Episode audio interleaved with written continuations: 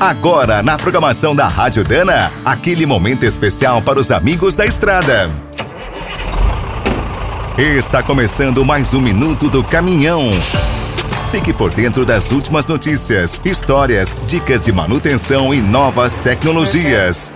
Há mais de 100 anos, as suspensões independentes são usadas nos carros. Garantem um nível de conforto e segurança muito maior.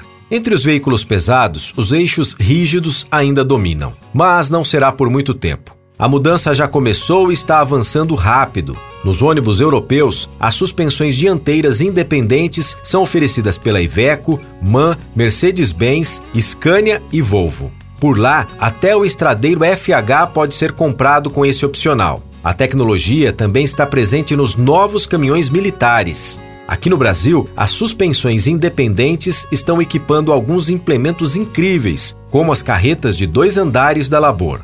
A fábrica paulista aproveitou a ausência dos eixos centrais para ampliar a capacidade de carga em até 50%, além de melhorar a estabilidade.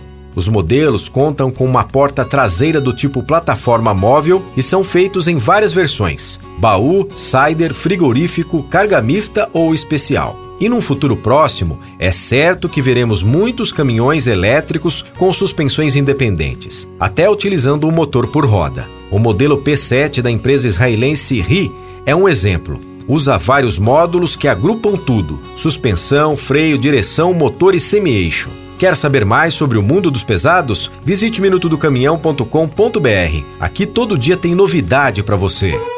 O Minuto do Caminhão é um oferecimento de Spicer, Álvaros e Victor Heinz. Na hora da manutenção, fique com a qualidade e segurança dessa trinca de ases em componentes para transmissão, suspensão, direção e motor.